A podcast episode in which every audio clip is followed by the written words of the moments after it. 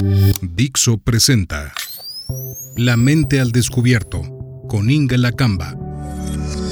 Dixo is back. Curiosa, compleja. Así es la mente. Bienvenidos a La mente al descubierto con Inga Lacamba.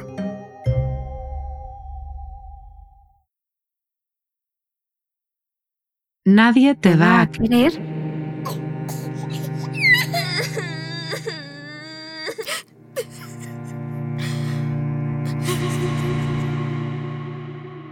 puede ser una de las frases más crueles que pueden ser proferidas a un niño. Quizá porque se ancla en uno de los miedos más profundos, que es el miedo a no ser amado. Y de eso hablaremos en este episodio de La mente al descubierto, del miedo de no ser querido.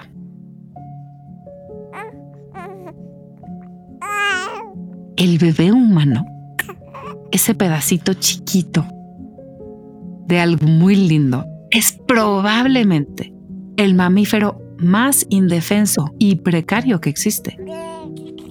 Depende del cuidado materno para absolutamente todo. Incluso el no recibir los cuidados de la madre lo llevaría a la muerte.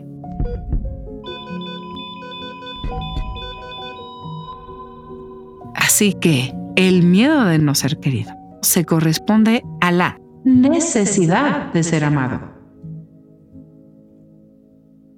Esto después se elabora como la necesidad o una dependencia de la valoración constante del otro para que se pueda sostener el propio yo. Es decir, que haya siempre alguien mirándome, diciéndome que lo estoy haciendo bien, validando.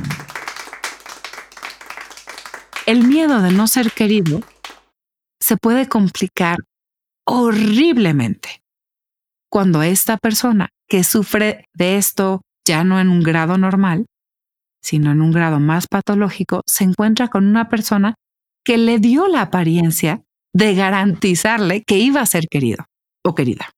Y de aquí se genera esto que sí, podría llamarse una relación tóxica y complicada porque busca manipular a esa persona de la cual sienten una gran dependencia.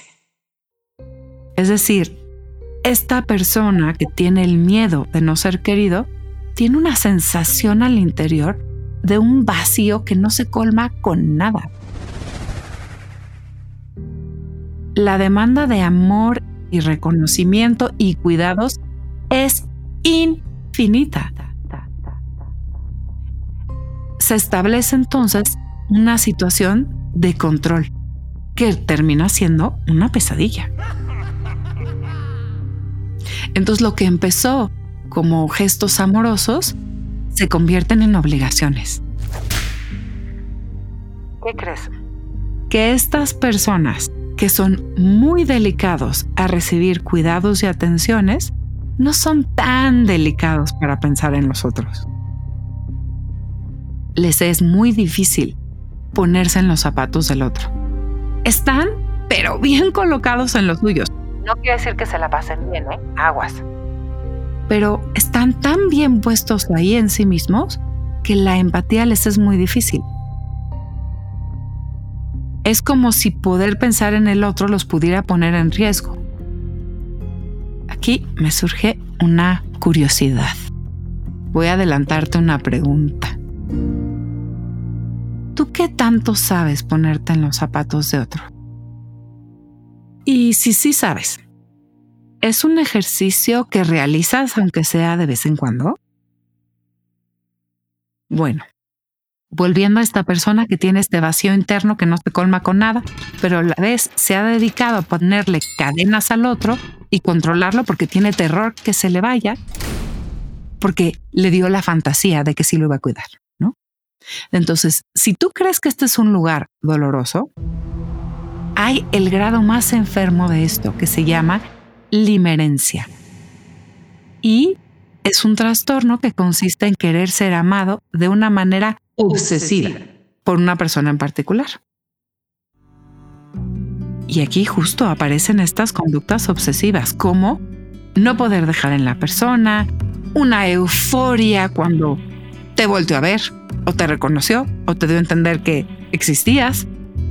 Obviamente una idealización de esta persona, no hay nadie en el mundo. Y la contraparte de esto, ideas suicidas ante no ser correspondido. ¿No te parece que es como estar enamorado? O sea, un poquito sí, la verdad. Pero son rasgos del enamoramiento, quitando las ideas suicidas. Pero digamos que esto es masivo, a lo bestia, exagerado. ¿Cómo saber de qué lado estás? Si estás enamorado o estás del grado de este terror a no ser amado y esta necesidad de ser amado por alguien en específico. Bueno, la palabra clave aquí es compulsivo. Si no puedes dejar entrar en tu vida ninguna atractividad o pensamiento, entonces estás viendo un problema grave, ya sea para ti o alguien que conozcas. La otra, muy importante, es la idea de no poder aceptar el que no eres correspondido. Justamente cuando la subjetividad de otro no puede ser incluida en la ecuación de dos, y lo único que es justificable es el amor del, digamos, limerente, entonces ahí te das cuenta de cómo se trata de una dinámica narcisista. Que el otro no me pueda querer y que no pueda entrar su subjetividad, eso es narcisismo. Narcisismo. Es como si esta persona dijera, lo único que importa es eso que me pasa a mí.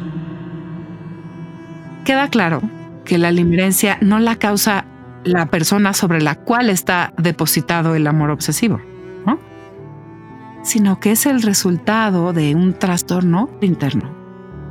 Y cuando digo trastorno, es un dolor interno.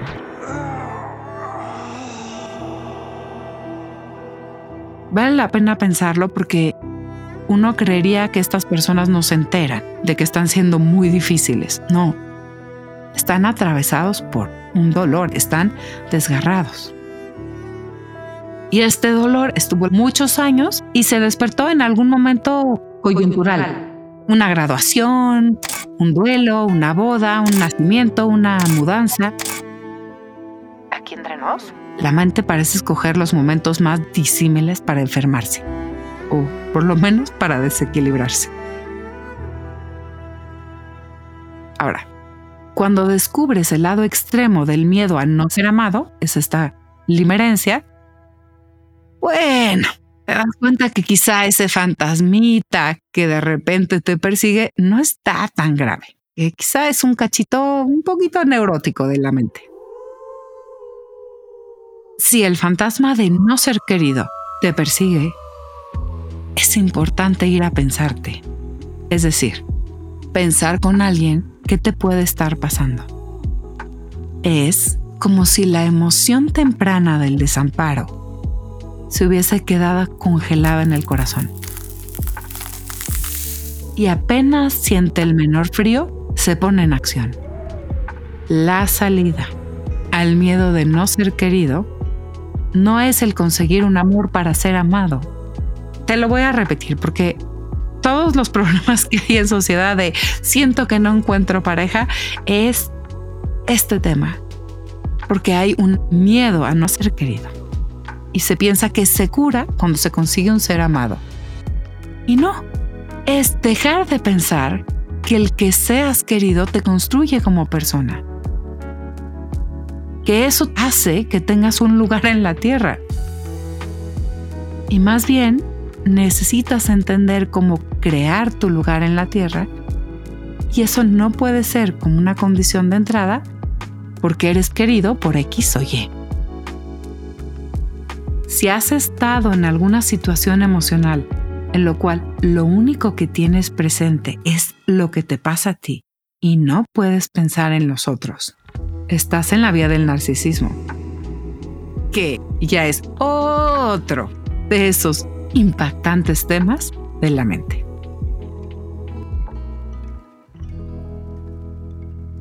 Te pregunto, ¿te reconoces en alguno de estos grados del miedo a no ser querido? ¿Has cambiado tu forma de ser por miedo a no ser querido? ¿O piensas cómo lo que te está pasando puede afectar lo que otros piensen de ti?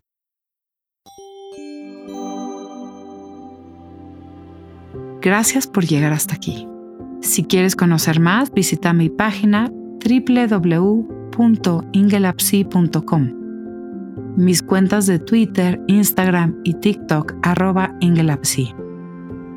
Necesitamos espacios para pensarnos a solas, sabiéndonos queridos. Te pido que compartas este podcast con dos o tres personas que quieran y que quieres que sepan que las quieres.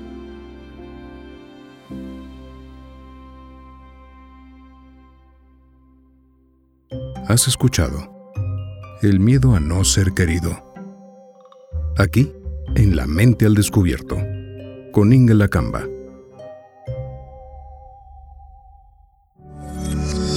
Dixo is back.